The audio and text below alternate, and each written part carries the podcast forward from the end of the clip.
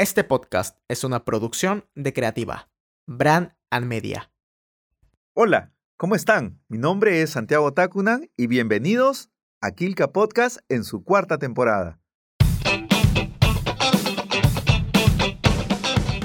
Hoy tenemos un programa muy especial. Es una serie de entrevistas que vamos a tener a los ganadores del primer concurso de cuentos de terror promovidos por la primera librería digital del Perú, Todos ellos tienen una serie de cuentos que están eh, ambientados, escenificados, recreados con mucha ficción. No te lo pierdas. Jonathan Ramírez Huerta. Hablemos ahora de el relato La Sinfonía del Ausente. Em, ya lo has mencionado, es parte de un relato mayor, ¿verdad? Eh, pero cuando uno lee este, eh, este cuento, eh, curiosamente evoca este, a un escritor fallecido y una esposa, ¿no? Que comienza a experimentar una serie de sucesos inexplicables. Em, Cuéntanos, ¿qué, encontramos ahí en este cuento, La Sinfonía del Ausente? He estado eh, eh, viendo algunos videos de, sobre la vida de Jorge Luis Borges, que es uno de mis escritores referentes, y que, bueno, su última pareja es María Kodama. Y quise hacer como una especie de tributo, quizás. quizás al principio no me pareció así, pero a la forma, a la medida que iba escribiendo, ya iba transformándose de esa manera.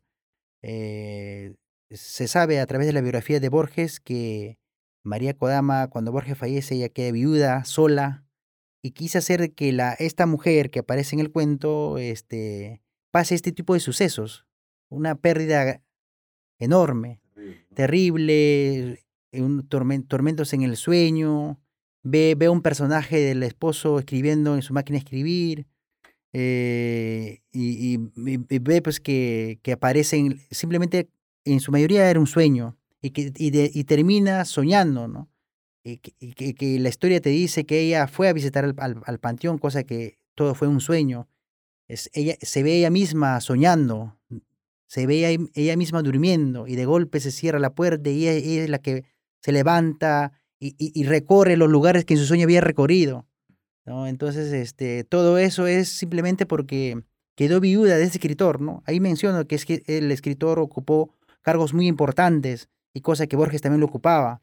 Eh, era muy reconocido. No menciono que ganó un gran premio, porque el gran, gran premio que, que obviamente que merecía Borges era el Nobel, ¿no? Pero bueno, puedo decir que el cuento es una especie de tributo a esta pareja, a María Kodama y a Jorge Luis Borges. Y, tiene varias dimensiones, ¿no? Que de alguna otra manera aparecen y desaparecen y que se fusionan con esta aparente confusión de que si es real o no lo que está viendo, porque forma parte de un relato de su esposo que es escritor y, que finalmente ella termina despertando o soñando otra vez. O sea, eh, lo he leído con mucha atención porque me, pareció interesante manejar eh, estos escenarios, ¿no? Y que en apariencia pueden confundir, pero en realidad lo que hacen es más bien generar un grado de, atención de parte del lector para darse cuenta en qué momento está hablando ¿no? este, la esposa o es parte de, esta, de este sueño, este, este recuerdo que tiene. Entonces, me, parece fascinante. Dime, y, y, además de este tributo ¿no? que, que, haces a este escritor, este, ¿qué más trae este, e, e, este, este cuento? Porque al final hay, hay, hay un mensaje en, en, este cuento. Em, este, yo creo que el escritor, cuando hace un cuento, una novela, este, no sabe cómo va a terminar esa historia. Como el, como el caso, por ejemplo, que Cortázar escribe La Casa Tomada. Eh, la Casa Tomada, este, sus críticos o sus lectores decían de que era una especie eh, de una protesta política por el peronismo pero él cuenta de que no era así al principio cuando sale el cuento. Él cuenta de que él, eh, ese cuento sale a través de un sueño de él, sueño suyo. Y ahora yo no sé qué, los que lo lean, eh, lean este cuento, eh, no sé qué, qué, figura o, o, qué, este, qué opinión pueda merecer el cuento. Pero el, el, juego que hago con los personajes, si en la Sinfonía del Ausente, precisamente es el estilo que me gustó de Cortázar. Eh, uno de sus cuentos es La continuidad de los parques, que no sé si de repente usted la llegó a leer. En La continuidad de los parques te confunde igual. el personaje aparece, ¿no? Que está dirigiendo a, a una hacienda, pero al final de cuentas él aparece como un lector. Y, y, y, precisamente ese personaje es el que quiere matar a, a, este personaje sentado en un sillón de terciopelo verde, ¿no? Y así. Eh, y Cortázar tenía ese estilo de, de jugar con el lector y, y, lo demuestra mucho en sus cuentos. Y él decía, Cortázar decía, el cuento tiene que ser así, corto y preciso, sin dar vueltas de frente, ¿no? A, la, a lo que, a lo que eh, como escritor quieres, quiere decir. Ahora, la sinfonía y la ausente, eh, la sinfonía es la música clásica, ¿no? Eh, ausente, es, ausente es el, el, escritor que ya falleció y, y la sinfonía es precisamente la, las músicas clásicas de Bach, que escuchaba este escritor que falleció. Precisamente la viuda es el que, que supuestamente en el sueño ingresa escuchando esta sinfonía, ¿no? Prender un cigarrillo y, y unas copas de vino, ¿no? Y precisamente por eso es que se domina la sinfonía del ausente. Yo lo de, yo lo, yo ahorita en esta entrevista te lo digo, ¿no? Que era, es como una especie, me quedo con esto, con una especie de tributo de la viuda de Borges, María Kodama, y Kodama es esta personaje, esta mujer que, ¿no? Que no aún no supera la muerte del, eh, del esposo y el esposo es el que lo está atormentando de esta manera, ¿no? Como detenida en el tiempo, claro. ¿no? O, o, en todo caso, me supongo yo que otros lectores, otros críticos dirán de que es un lector que ha quedado atrapado en esta historia y no logra salir de esta historia y sigue, sigue ahí con la historia en la cabeza. Y bueno, incluso hay un cuento casi similar eh, que va a aparecer en, lo, en mi nuevo libro, Los Ecos del Muladar, con esta confusión igual, ¿no? A ver, vamos a ver qué respuesta dan a esto, ¿no? Uh -huh. Dime, eh, ¿cómo así te animas este, a participar en este concurso que convoca Kilka? Bueno, la, la, la, convocatoria lo vi este, a través de la página y, y, bueno, como vi que tenía una temática de terror, eh, quise presentarlo, ¿no? Y creo que fue una de las satisfacciones más grandes que me pudo haber pasado, que mi cuento fue aceptado con una editorial muy reconocida del país y, y bueno, este, yo, yo y me dije, se lo debo a mi abuela, ¿no? Y gracias a ella es esto, ¿no? Y, y bueno, este, por eso me animé. Y bueno, vi que el, la convocatoria era de una editorial con prestigio. Y bueno, la, satisfac la satisfacción de participar fue creciendo cuando quedé pues este, uno de los ganadores, ¿no? Y, bueno, creo que los otros autores también son, tienen una talla grande de escribir y entonces es un, para mí es un honor, un privilegio haber logrado este, este premio, este, haber ganado, ¿no? Este, ya tener ese, esos roces con estos escritores, ¿no?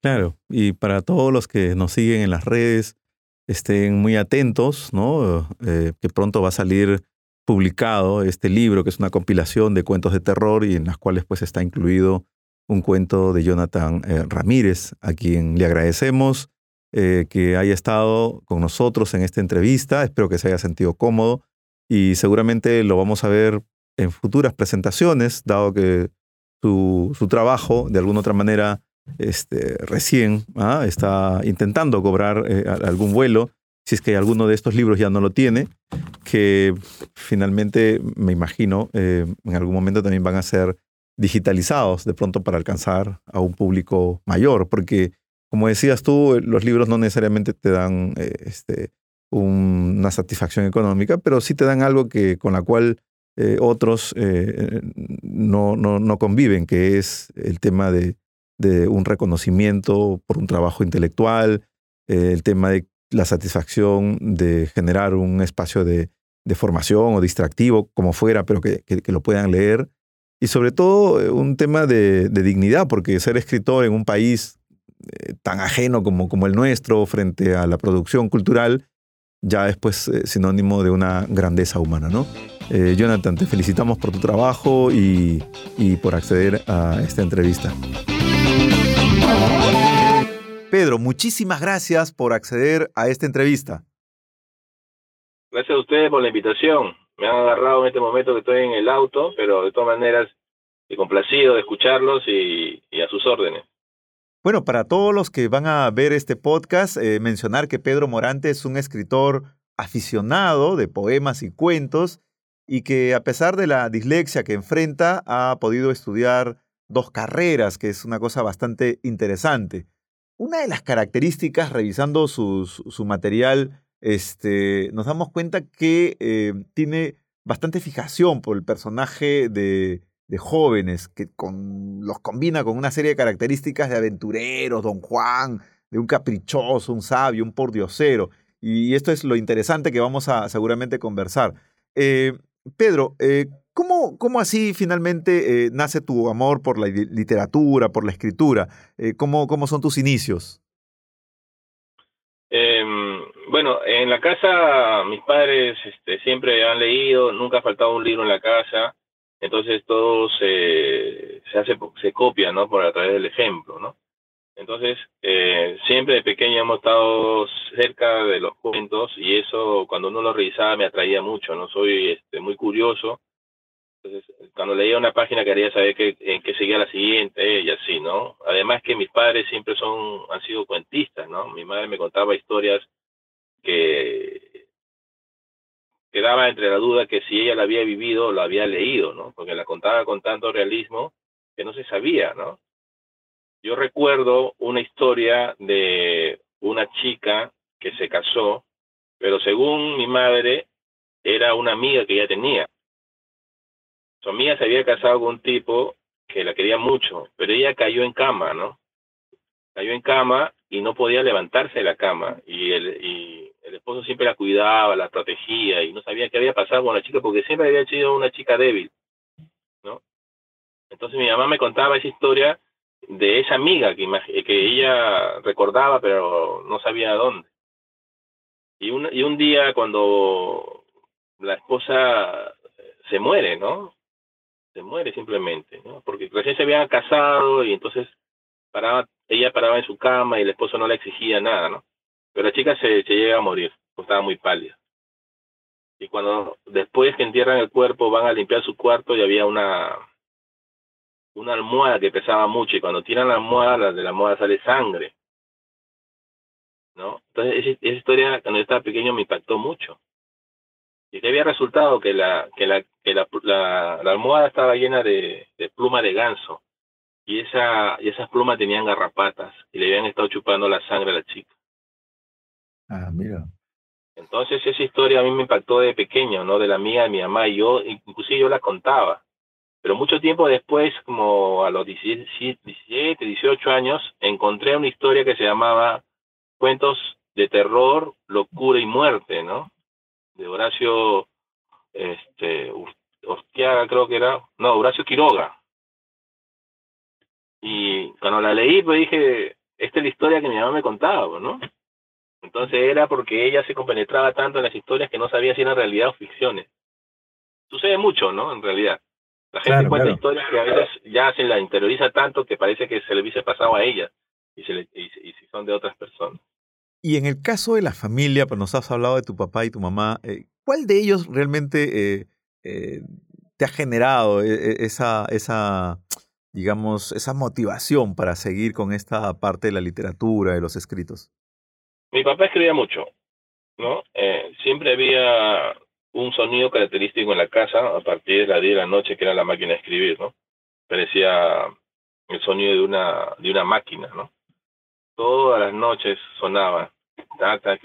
Pero en realidad, mi papá había escrito algunas cosas, había escrito algunos, algunos cuentos antiguos, pero básicamente él era, mm, eh, como hacía un luchador social, siempre tenía que escribir este, peticiones, denuncias, y siempre estaba escribiendo, ¿no? Siempre tú lo encontrabas escribiendo. Entonces, eso me, a mí me, me creó eh, ese, ese ejemplo, ¿no? Ese, ese sentido de, de, tratar de imitarlo o alcanzarlo de una manera, ¿no?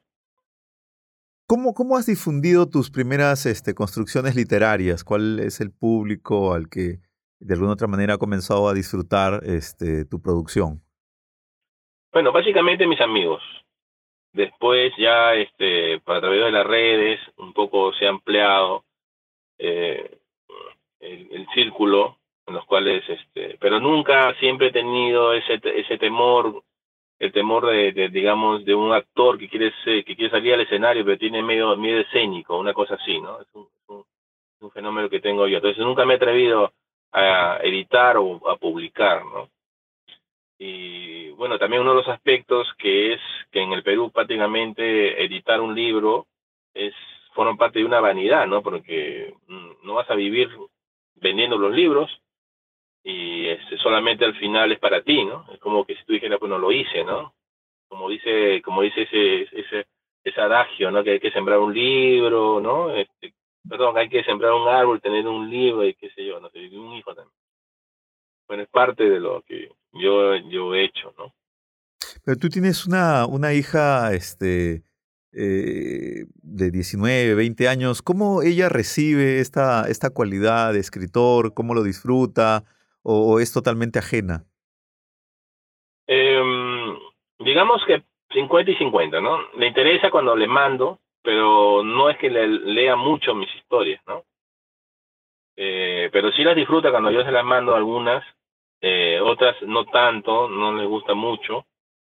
Y ella tiene forma de ver las cosas distintas, las mías, ¿no? Claro, pero de alguna otra manera es tu mejor termómetro, ¿no? Sí, pero este no es tanto que me critique porque no me no me sigue tanto, por decirlo así, ¿no? No es una de mis seguidoras. Yo sé yo sé que ese, ese aspecto también lo he tenido, ¿no? Después cuando ya uno se hace más viejito, todo ahí recién los hijos comienzan a tomar interés un poco, ¿no? Una cosa así. Bueno, se va, se, va a convertir seguramente en, en, alguna admiradora, porque en este concurso este, de cuentos de terror, tú has participado con, con un cuento que se titula Dos monedas de oro, que es, eh, es con la que has sido seleccionado y vas a ser ahora parte de, este, de una producción literaria que Kilka va a producir. Eh, ¿Cuál es la fuente de inspiración de, este cuento? Eh, tiene mucha simbología, digámoslo así. Eh, es una denuncia ante el abuso, ¿no? El abuso delictivo, ¿no? De dos chicos que arrebatan una bolsa, ¿no? A un puede ser cualquier persona, ¿no? En este, en este caso un personaje siniestro. Y, y son perseguidos todo el tiempo, ¿no? Por donde él se vaya, el espectro los perseguía, ¿no? Y ese espectro en realidad viene a ser su propia conciencia, ¿no? Que han hecho algo malo, que sabes que te persigue y no puedes salir de ahí, ese vicio constante de, de tener todo fácil, ¿no? Que después te va a costar, después te va, te va a cobrar lo que hiciste. Entonces está lleno un poco de, de simbología, ¿no? Eh, ¿Por qué dos monedas de oro, no? Por darle un valor quizás, porque ni siquiera podía haberle llamado dos monedas de oro, podía ser menos, porque esos, esos seres no valían nada, ¿no?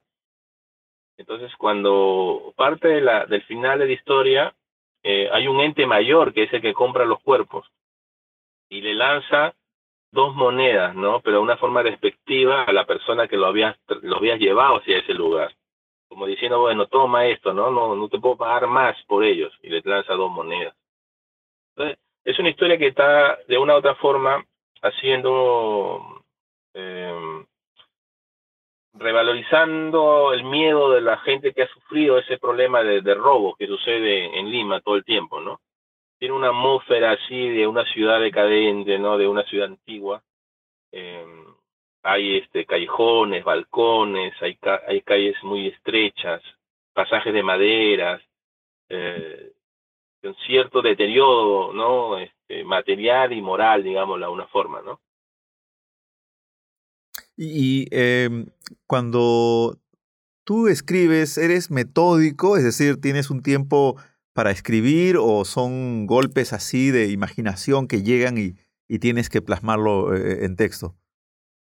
En un principio me creía que podía hacer eso, ¿no? que podía utilizar la imaginación en cualquier instante, pero no es así. Eh, seguí los pasos de los maestros también, ¿no? Y tenía que escribir en un momento determinado cada cierto tiempo. Entonces, cada vez que tengo tiempo, ¿no? Eh, una hora o algo, eh, en ese momento me pongo a escribir cualquier cosa, ¿no? Muchas veces se la dedico a escribir poemas, ¿no? Pero otras veces escribo algo en referencia, entonces comienzo a escribir, escribir, las palabras salen solas y ya llega la idea, ¿no? Como dicen los grandes escritores, ¿no? Eh, el, la inspiración tiene que encontrarte trabajando. Y eso también yo lo he tomado así. Entonces todos los días escribo algo, un pedazo de cualquier cosa. Y en ese momento llega y comienza a construirlo, ¿no? construirlo, construirlo. Y, muchos de tus escritos eh, podríamos llamarlos como una especie de crónica de denuncia, tratando de de pronto evidenciar algún tipo de, injusticia, algún tipo de pronto de hecho extraño que pueda, pueda ocurrir. Sí, sí, casi todos mis cuentos tienen ese, ese, ese timbre de denuncia, ¿no? Denuncia psicológica, denuncia de cualquier, de cualquier injusticia que haya, ¿no? Yo escribí, una, escribí un cuento que se llama Selección. ¿No? Le puse ese nombre, no sé si estará bien ese título para ese, para ese cuento, pero se trata, es una ironía. En realidad es una ironía, porque se supone que la gente buena va al cielo, ¿no? En este cuento la gente mala va al cielo. Y, y se llama, y comienza en que una mañana eh, eh, el personaje despierta y hay una luz sumamente blanca, blanca. El cielo se vuelve blanco completamente es un blanco intenso, ¿no? Tan intenso que ponías una hoja y desaparecía, ¿no? Entonces todo el mundo, eh, a través en el mundo, veían que eso era un, problema climático, todo lo veían de ese punto, ¿no? Entonces, cada día que pasaba, en todas partes estaba blanco. O sea, no había noche en ninguna parte del mundo. Y cuando este, él sale, el personaje sale y comienza a ver unos puntitos en el cielo, no sabía qué cosa era. Comienza a prender la, la, las redes, las televisiones y veían gente como que estaba cayendo, gente que estaba cayendo. Pero cuando comienzan a captarlas mejor, eran gente que estaba flotando.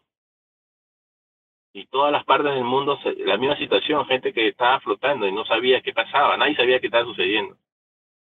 Hasta que el mismo personaje en en un momento es arrastrado por una fuerza sobrenatural. Y lo más extraño era que toda la gente mala de los, de, de los, de los barrios eran arrastrados, no la gente buena. ¿no? Las madres perdían a los hijos, los, los hermanos, y al final cuando él despierta, está en el cielo flotando. Mira a su alrededor y ve a un presidente corrupto, ve al alcalde corrupto, ve a un ladrón, todo el mundo flotando eternamente, ¿no? Y es una una, una ironía, digámoslo así, ¿no? Claro, claro. Ahora, eh, sabemos que también en algún momento eh, de tu formación universitaria eh, has escrito algunos eh, eh, cuentos eh, de corte eh, erótico. ¿Cómo fue tu experiencia en ese sentido? Ah, bueno, este, mm, me pusieron en una en, un examen de lengua me pusieron 09.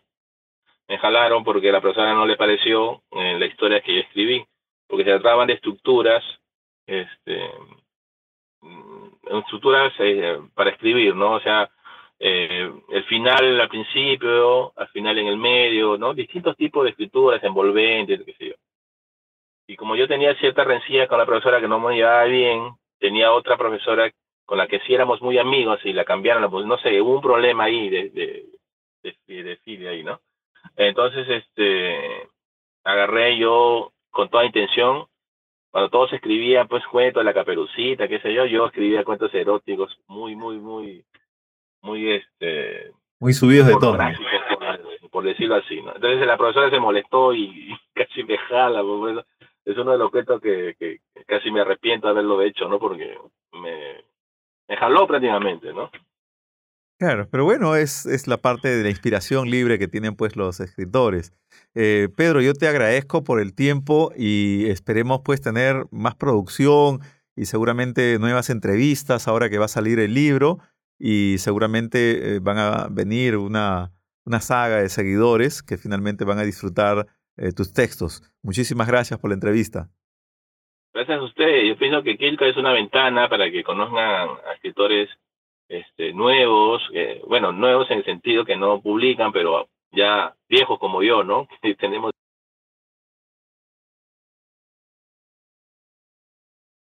Sí, se, se fue el audio, se fue el audio, este Pedro. Eh, el, el audio lo apagaste. ¿Ahí? Sí, despídete, despídete ahí en esa última parte. Bueno, este, muchas gracias a Kilka y gracias por la ventana que nos permiten que la gente nos conozca. Hasta luego. Genial, gracias. Un abrazo, Pedro. Y a todos nuestros seguidores, sigan atentos porque vamos a venir con nuevas entregas. Eh, Harold, muchísimas gracias por eh, aceptar nuestra invitación para la entrevista. A ustedes, más bien, muchas gracias. Bueno, eh, Harold Gastelu es licenciado en música y literatura, nada menos que por la Universidad de Educación Enrique Guzmán y Valle. Ha sido ganador en el 2005 del Premio Nacional Horacio Ceballos de la Derrama Magisterial en la categoría de cuento y novela, así como finalista también del Premio COPE en el año 2020 en la modalidad de cuento. Es autor de varios cuentos y novelas publicadas ¿no? desde el 2010 hasta la actualidad.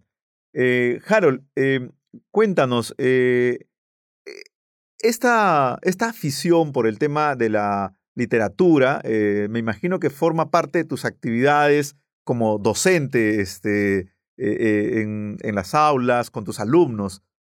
No, este, yo soy profesor de, de educación artística, ¿no? Así es que en el colegio solamente me dedico a enseñar lo que es arte, que se ha transformado en arte y cultura, ¿no? Y con esto de aprendo en casa, este, son temas que no tienen nada que ver con, con comunicación o con literatura, ¿no? Es, es una afición personal que me hubiese gustado, pero no, no, no, no, no, este, no me han dado horas de comunicación, solamente hace muchos años, ¿no?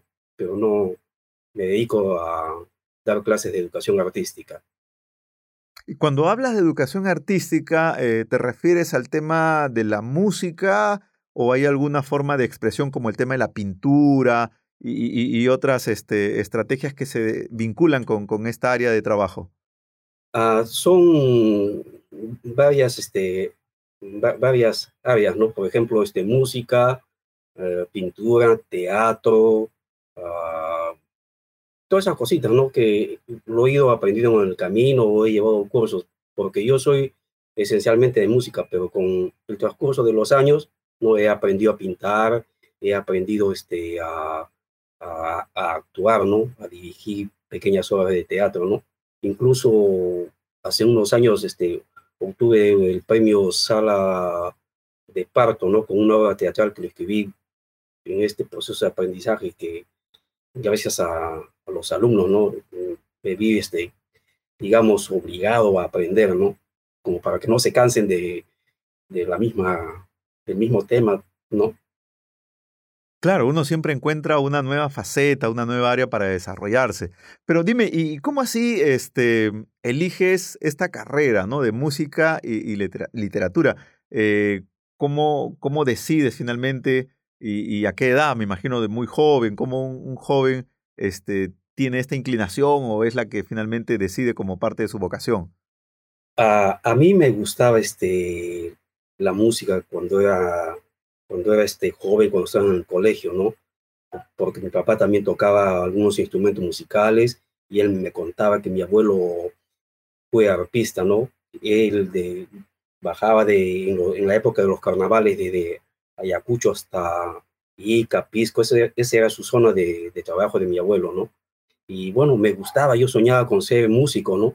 Tocaba mi, mi, este, mi guitarra un poquito, pero mi papá era este, egoísta, tenía su guitarra, él no, no, no, no gustaba, no le gustaba que uno este, lo, lo agarre, ¿no? Y toque. Él lo guardaba en una funda que se había hecho especialmente, tenía un nudo, ¿no? Que él, ¿cómo había su nudo? Él se daba cuenta cuando este, yo sacaba y trataba de imitar el nudo, no me salía y se molestaba, ¿no? ¿Quién ha sacado mi guitarra? Se molestaba, me lo van a, a lograr. Incluso yo, este, yo vivo en Chosica, ¿no? Me iba este, a unos cursos a Lima en esa época, en los chosicanos, así escondido, ¿no? Para aprender más, pero y cuando postulo a la cantuta, uh, soñando con ser músico, ¿no? pero cuando yo ingreso a la universidad yo ya sabía leer música, yo ya sabía tocar y bueno, el nivel era este, el nivel era, no voy a decir bajo, ¿no? Sino que se dedicaban, los profesores de ahí eran folcloristas, a pesar de que yo soy serrano, no, este, como me he criado en la ciudad, a mí me gustaban las baladas, ¿no? El pop, y nada, todos, todos tocaban este, a los hardcore que estaba de moda, y me decepcionó. ¿ah? esos grupos. Todo eso, y entonces me decepcionó. Pero para eso yo ya, cuando estaba este, también en el colegio, yo había empezado a escribir este, poemas, ¿no?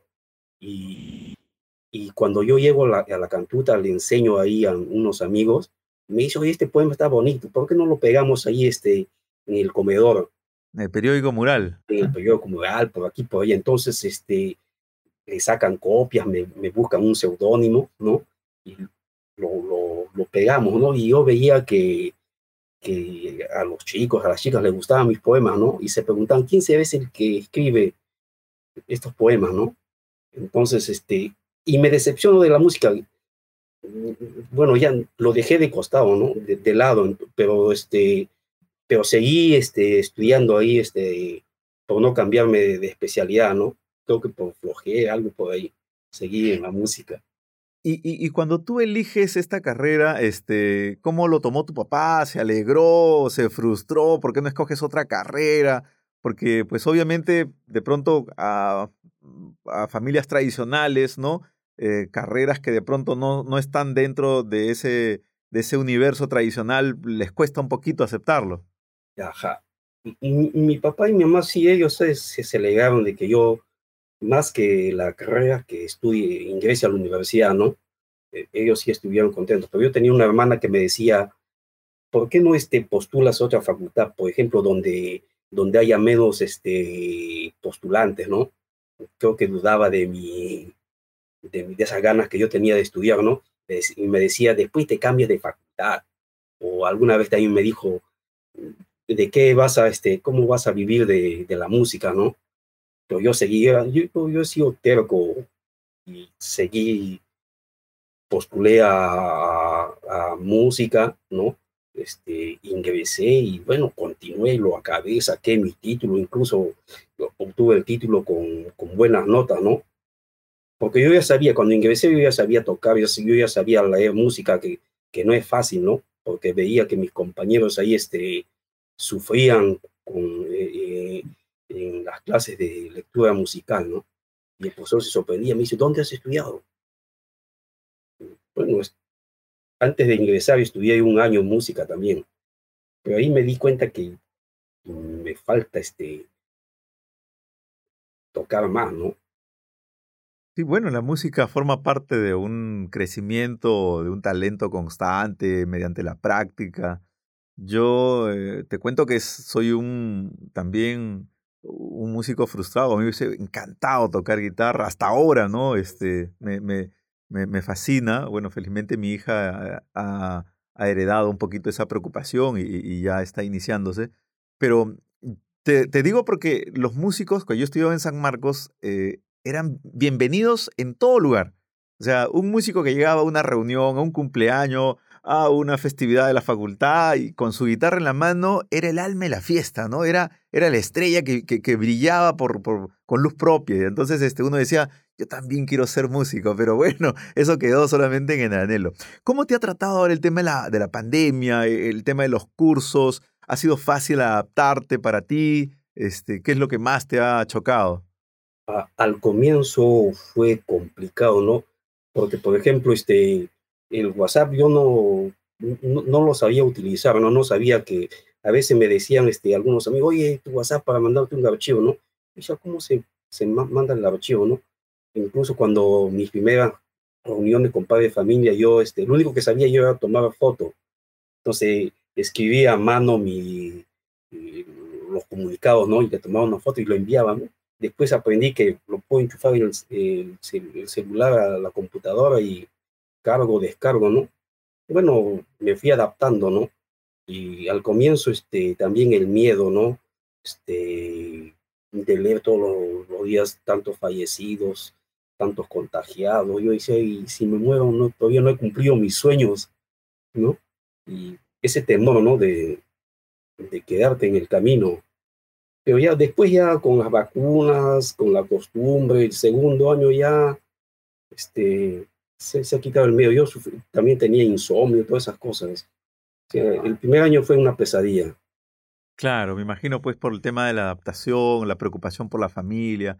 Pero bueno, ahora te estamos entrevistando porque has sido uno de los seleccionados, uno de los ganadores de este concurso de cuentos de terror que la librería este, Quilca, es la primera librería digital del Perú, ha convocado.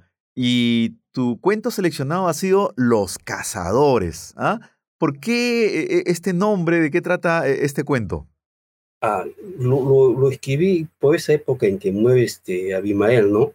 y también de las elecciones, cuando este Pedro Castillo está postulando y lo terruquean, este, los periódicos no empiezan a sacar en la historia de Sendero Luminoso, todo eso, ¿no? Entonces por ahí dije, voy a mezclar este, lo que es Sendero Luminoso con el terror, con, no sé, con el diablo, con la sangre, ¿no? Y veo la convocatoria, tenía por ahí unos bocetos, ¿no? y lo, lo fui desarrollando, mezclé todo eso, como para darle una nueva visión a lo que fue eso, eh, eh, eh, esa violencia política ¿no? que se pidió este, a todos los peruanos, ¿no?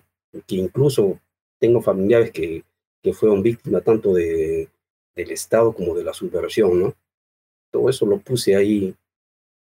Y, esta historia, ya que trata sobre esta parte bastante complicada de la historia peruana, eh, ha influenciado también tu estadía eh, en, la universidad este, Cantuta, Enrique Guzmán y Valle, porque recordemos, pues, es una universidad que ha sufrido también este flagelo del terrorismo, como también estas incursiones, ¿no? De grupos militares que de alguna otra manera, pues, han generado, ¿no? Una serie de víctimas que hasta el día de hoy están judicializados, ¿no? Este, eh, eh, y los familiares buscando también justicia. ¿Eso ha influido también en este, en este cuento? En parte, yo ingreso a la Cantuta en 1992. En, di mi examen en julio. Justo por esa fecha que yo voy a la Cantuta, veo ahí los avisos de los desaparecidos, ¿no? Pero bueno, no, no, no le daban importancia, ¿no? Después, este, esa época eran de huelga de, de los profesores de, de la universidad, ¿no? Entonces yo empiezo a estudiar, si no me equivoco, en octubre, cuando ya había caído Abimael y los pocos senderistas que estaban ahí ya se lucían todo tristes, ¿no? Por ahí los veía uno todo apáticos, asustados, ¿no? Ya se estaban yendo este, de la cantuta, porque ya estaban los soldados ahí incluso, y no, no era como antes. Yo tenía un hermano que ingresó cuatro años antes y me contaba, ¿no? Que ahí se peleaban, hacían estallar sus, sus dinamitas, todo eso, ¿no? Y también un poquito, ¿no? Pero siempre, este, como esta historia está en los Andes, ¿no? No, no, no, no hay mucha influencia de, de la vida cantuteña. ¿Y por qué alguien que, que pues, este, uh, adquiere, ¿no? O, llega a sus manos este libro eh, y, revisa tu cuento, Los Cazadores, ¿por qué tendría que, que leerlo? Danos una razón. ¿Por qué? Porque es parte de, de nuestra historia, ¿no? Me he basado en, en la, la, matanza de Lucanamarca, ¿no? Pero le he dado unos toques fantásticos, ¿no? No tanto como para que sea una historia política, ¿no? Sino con un toque fantástico. Yo creo que de paso, ¿no?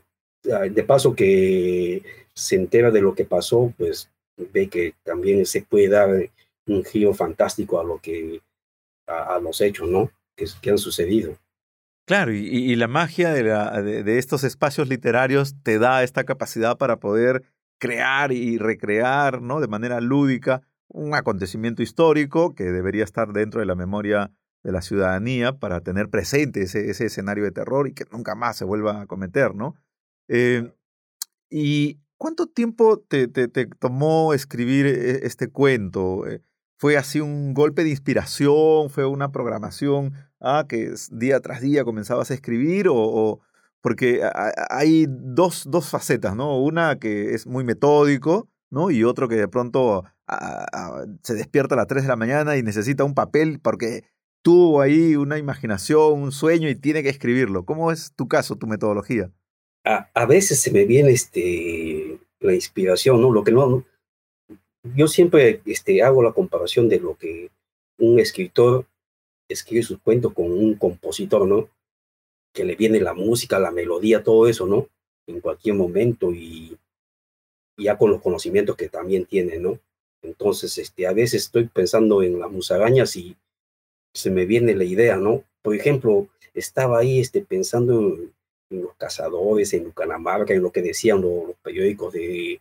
Yo me acuerdo que Expreso también incluso sacaba sus fascículos ahí de, de la historia de la subversión, ¿no? Yo decía, pensaba en eso y qué tal si le doy un toque fantástico, por acá aparece una virgen, el diablo, ¿no? Los adoradores del diablo, ¿no?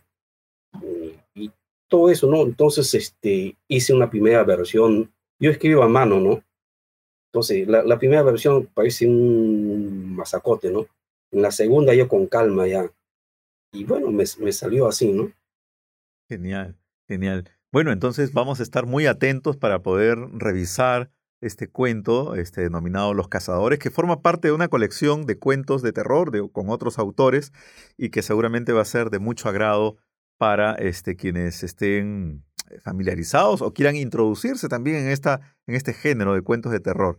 Muchísimas gracias, este, Harold, por esta entrevista y seguramente vamos a este, escuchar más noticias tuyas, ¿no? Porque va, estás en esta en esta línea de trabajo y que constantemente hay producción este, de tu parte. Muchas gracias y nos vemos en otra oportunidad. Más bien a usted, muchas gracias por la oportunidad de permitirme llegar a, los lectores y al público. Muchas gracias. Genial.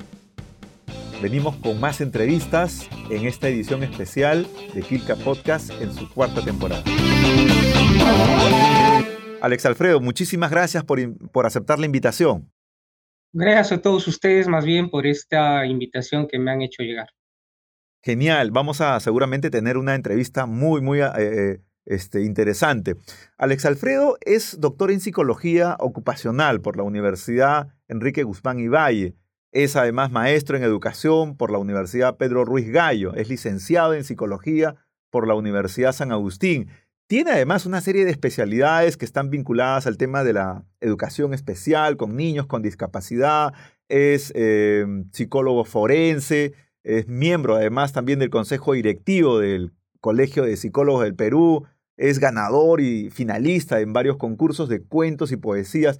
Realmente eh, eh, nos deja intrigado cómo ha combinado esta faceta de psicólogo con escritor. Eh, cuéntanos, Alex Alfredo, ¿cómo, así nace ese espíritu de, querer dar a conocer parte de estas creaciones literarias que tú tienes?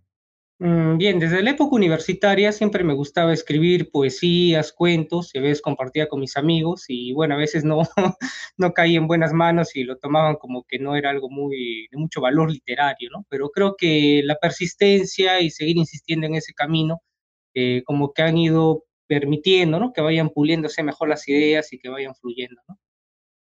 Ah, genial. Y dime, em, ¿cuáles son los primeros escritos que, tú eh, tuviste y, dónde te presentaste? Porque finalmente algunos de ellos seguramente dieron, este, vieron la luz y a partir de eso comienza un poquito eh, con mayor motivación esta carrera literaria. Mm, había un concurso en el diario Arequipa al Día de aquella época, tenía un suplemento que se llamaba Villiquen y y fomentaron un concurso en el cual te ponían una serie de imágenes eh, un tanto así demoníacas y uno tenía que crear un cuento a partir de esas fotos.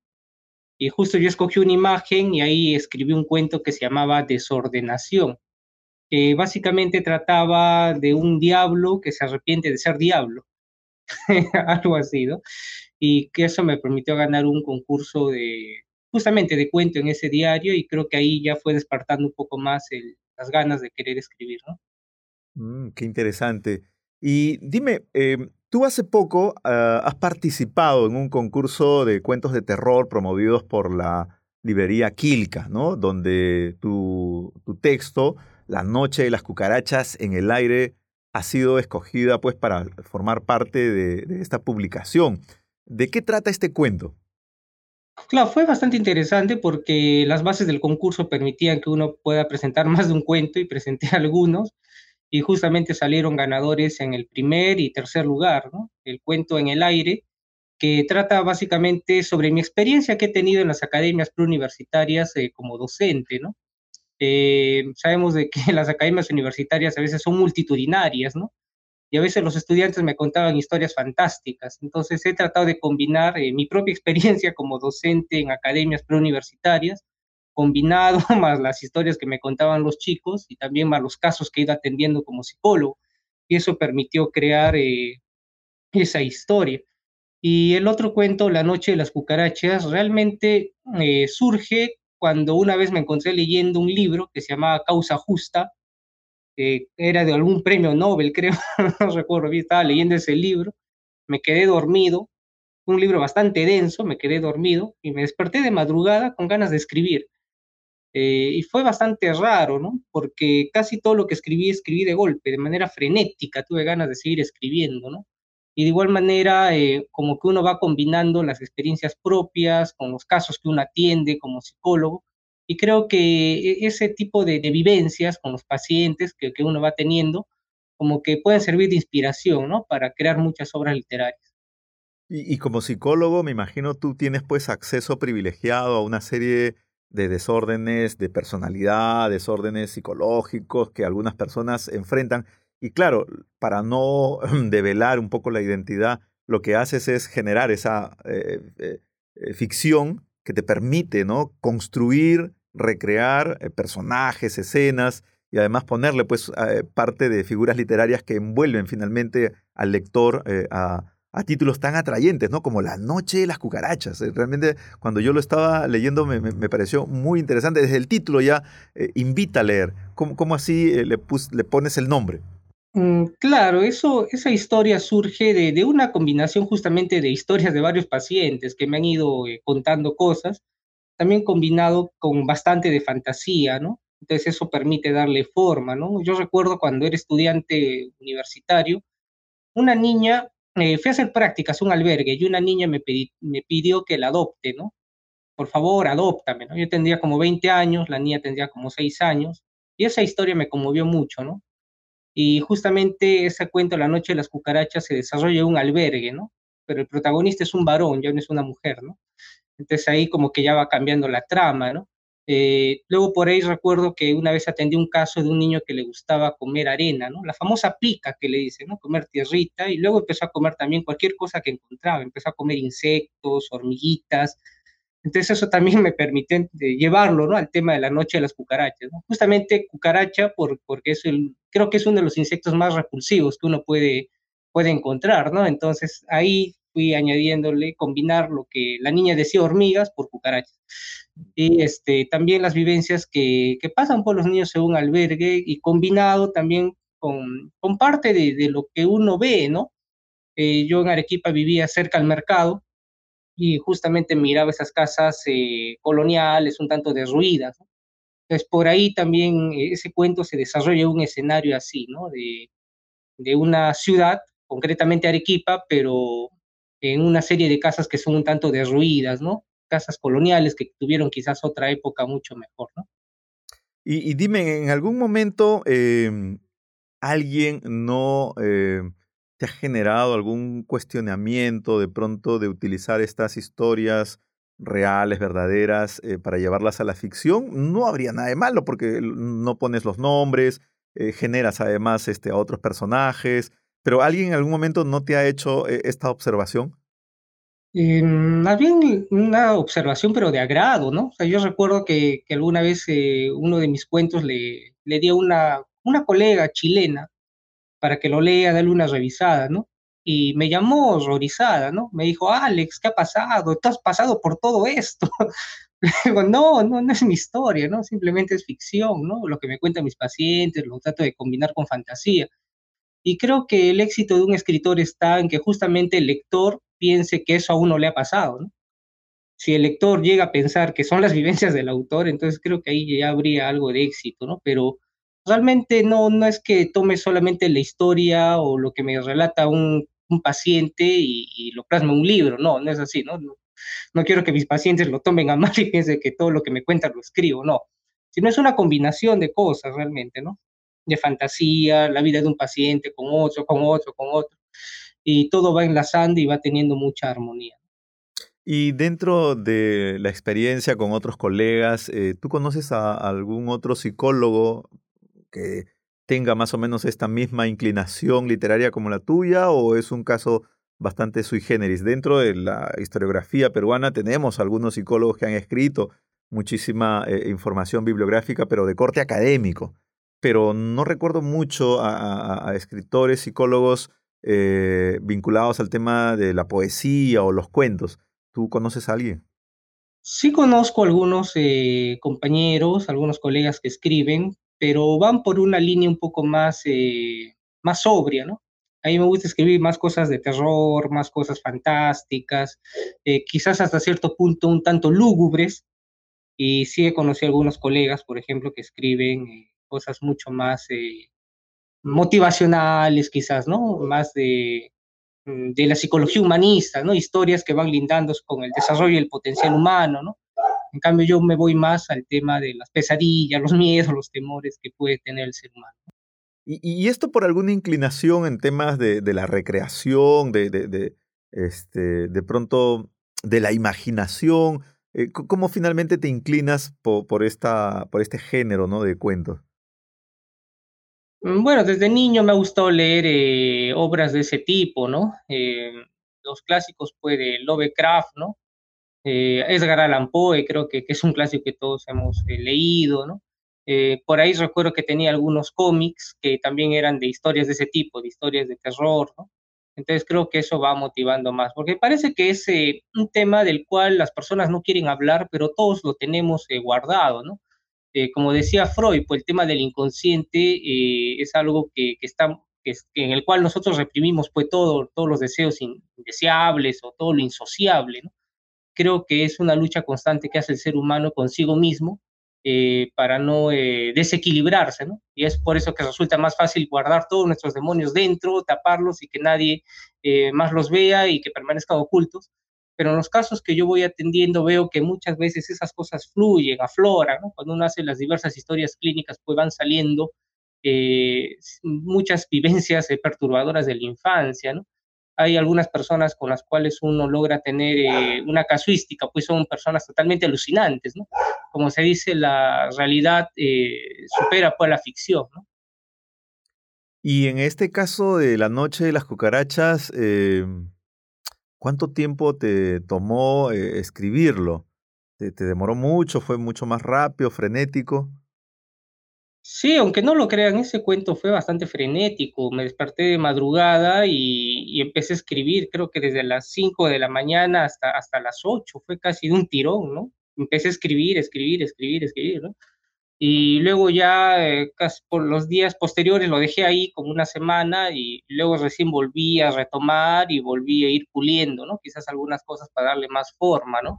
Em, a veces, no sé si a todos los escritores le pasará, pero hay momentos en los cuales uno tiene ganas de escribir, ¿no? Escribe, a veces fluye ideas y uno escribe, escribe, escribe, escribe, escribe, ¿no? Em, recuerdo una vez, por ejemplo, que estaba viajando en, en el bus de Tacna, Arequipa, y en medio del viaje me dio ganas de escribir. estaba desesperado por querer encontrar una hoja, ¿no? no sé, encontré creo una hoja por ahí botada y como sé, empecé a escribir, empecé a escribir, me acuerdo, una poesía bastante larga. Creo que hay, hay mucho de inspiración y creo que obviamente hay que darle un trabajo posterior, ir puliendo las ideas para que guarde quizás la coherencia gramatical necesaria. E, entonces, lo, tuyo es un golpe de inspiración, de imaginación, no es una cosa que te programes, este, quizás como otros escritores que son mucho más orgánico, es decir, bueno, de lunes a viernes escribo, no sé, de 6 a 10. Lo tuyo es así, eh, un, golpe de inspiración, recreándolas en estas historias que tú ya conoces y, salen los cuentos. Claro, es eh, como un estallido abrupto, ¿no? Quizás de tantas historias que uno escucha en los pacientes, no sé, parece que yo mismo a nivel inconsciente voy, armando pues las historias, voy mezclando y me viene ese, ese ímpetu de querer escribir. Eh, he intentado ser metódico eh, para concursos, ¿no? Cuando hay concursos he tratado de ser metódico y, no me ha ido tan bien, es lo irónico, pero cuando he hecho cosas así abruptas, ahí sí me ha ido mejor en los concursos en los cuales he podido, eh, bueno, participar. Y creo que, eso da a entender, creo que por ahí va más que todo mi estilo, para poder pues, tener un mejor resultado que quizás sea valorado pues, por, las personas que lo lean. Perfecto, yo creo que sí, y, definitivamente con ese título que le has puesto a este cuento de terror, La noche de las cucarachas en el aire, va a ser seguramente este, uno de los cuentos más leídos en esta publicación que viene por Kilka. Eh, Alex Alfredo, te agradecemos muchísimo tu tiempo y, por compartir eh, esta experiencia de desarrollo de la escritura, que, es fundamental, y sobre todo porque haces una propuesta bastante, eh, digamos, novedosa en respecto a los cuentos en terror y seguramente vamos a tener noticias tuyas más adelante. Muchísimas gracias por la entrevista. Gracias a todos ustedes y bueno, creo que parte del desarrollo de la profesión es escribir y escribir y escribir, ¿no? Creo que es una forma en la cual uno puede plasmar ¿no? las vivencias propias, la vivencia de los pacientes, mezclar con fantasía. Y bueno, invitar a todos los lectores a que lean mi cuento y bueno, que lo disfruten finalmente y, bueno, que lo sigan difundiendo y lo compartan entre todas sus amistades. Ha estado con nosotros Alfredo Valenzuela, a quien le agradecemos por su participación. Nos vemos.